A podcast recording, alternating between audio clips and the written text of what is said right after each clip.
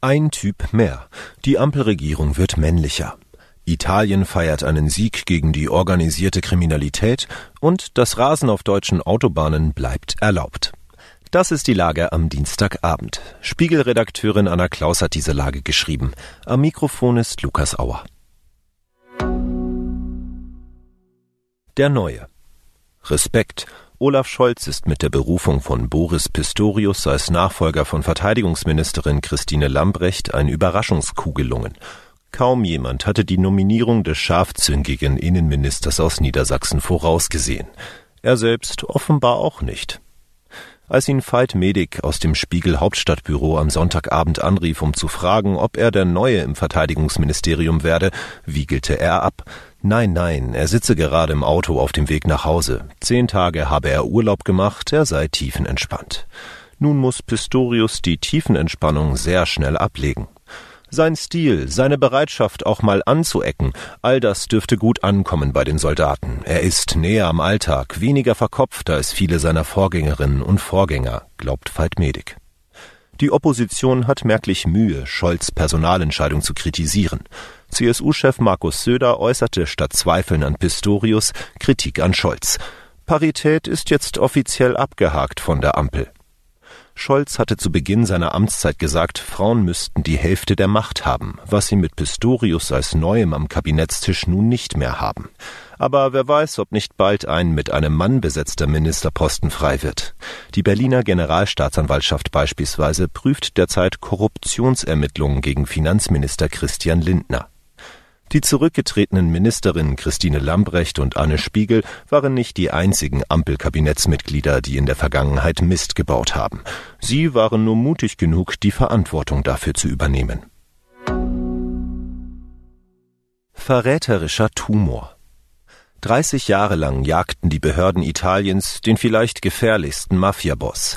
Zahllose Ermittlerinnen und Staatsanwälte haben ihre Karriere mit der Suche nach dem flüchtigen Sizilianer verbracht ohne Erfolg.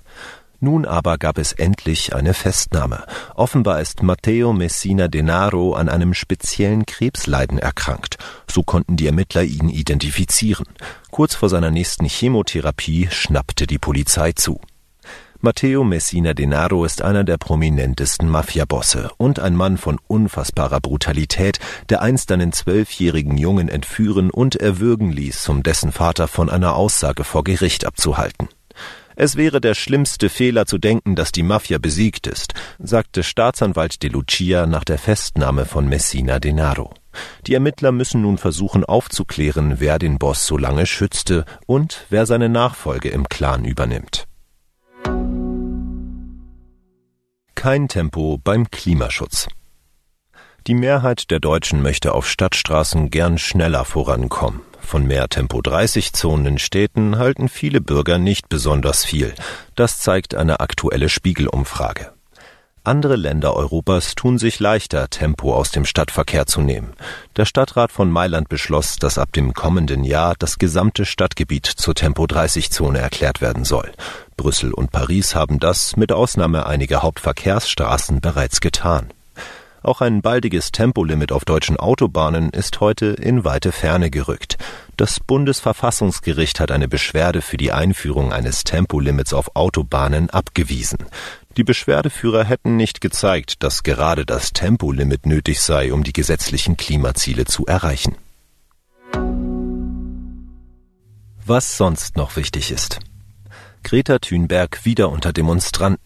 Polizei setzt Pfefferspray und Schlagstöcke bei neuen Lützerath-Protesten ein. Teilnehmer einer Demonstration haben sich zum Tagebau Garzweiler und nach Lützerath aufgemacht. Auch Klimaikone Greta Thunberg soll darunter sein. Es kam zu Zusammenstößen mit der Polizei. Dank niedrigerer Energiepreise Stimmung in der deutschen Wirtschaft erstmals seit Kriegsbeginn wieder positiv. Finanzexperten erwarten eine bessere Wirtschaftslage in Deutschland. Erstmals seit dem Beginn des Ukraine-Kriegs dreht das Konjunkturbarometer des Forschungsinstituts ZEW in den positiven Bereich.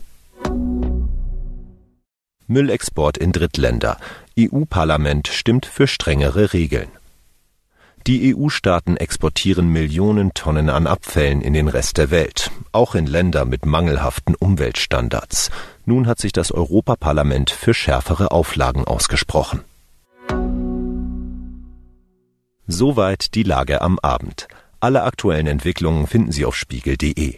Wir melden uns hier wieder morgen früh mit der Lage am Morgen.